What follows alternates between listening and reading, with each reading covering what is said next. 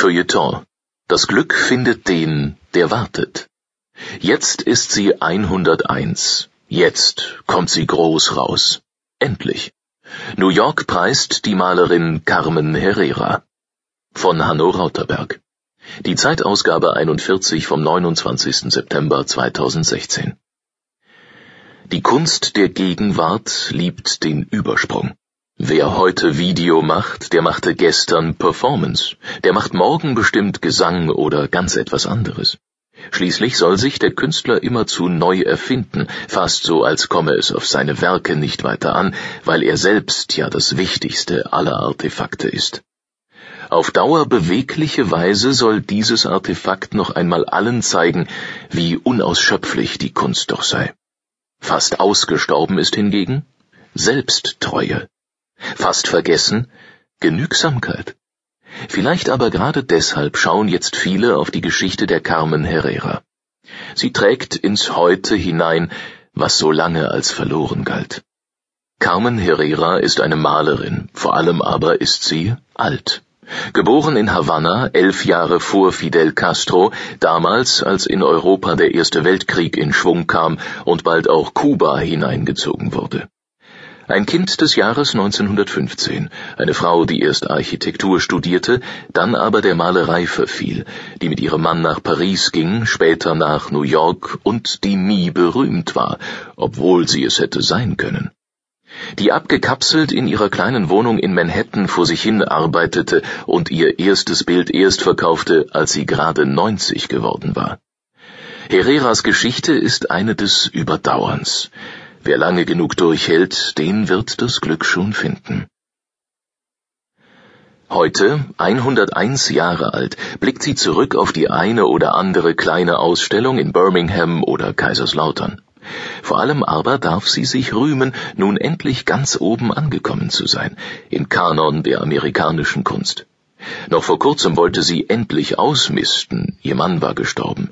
Es schien an der Zeit, den Keller mit all den Leinwänden aufzuräumen und zu leeren. Jetzt balgen sich die wichtigsten Museen, das MoMA, die Tate, um die beinahe entsorgten Werke. Und das Whitney Museum in New York gönnt Herrera in seinen neuen Räumen eine Retrospektive, die eindrucksvoller kaum sein könnte. Andere Künstler hätten sich vielleicht gefürchtet. Zwei, drei gute Bilder haben ja viele gemalt, aber was passiert, wenn plötzlich fünfzig zusammenkommen? Hält die Kunst das aus?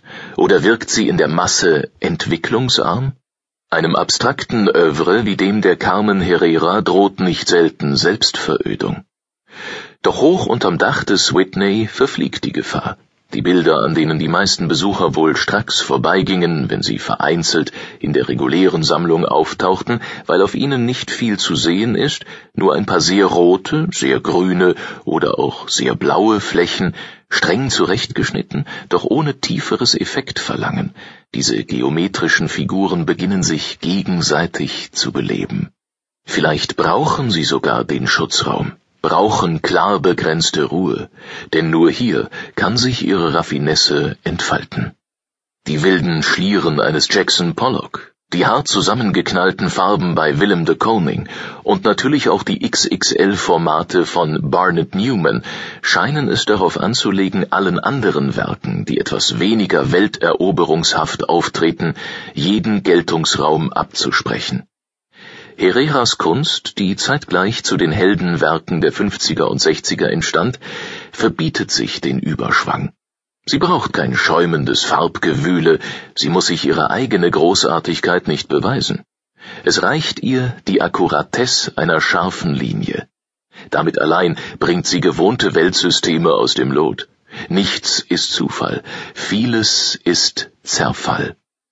Die klassische Idee, nach der es einen Bildträger gibt, die Leinwand, auf der dann die aufgemalten Motive ihr Eigenleben führen, diese Vorstellung einer klaren Hierarchie von Unter- und Obergrund, von Träger und Getragenem geht in Herreras Kunst verloren. Deshalb lässt sie sich eigentlich nicht abbilden, denn hier in der Zeitung ist ja stets nur die Oberfläche zu sehen und nicht das, was an den Rändern passiert oder gar hinten auf den Rückseiten. Manchmal wickeln sich Herreras Farbflächen um ihre Leinwand, als wollten sie diese mit einem Schutzumschlag umfassen. Ein anderes Mal sägen sich Farbkeile ins grelle Weiß, als könne man sie kuchenstückhaft herausnehmen. Und immer gewinnt damit die ach so flache Kunst einen eigenen Körper, ist Bild, ist Skulptur, ist irgendetwas dazwischen.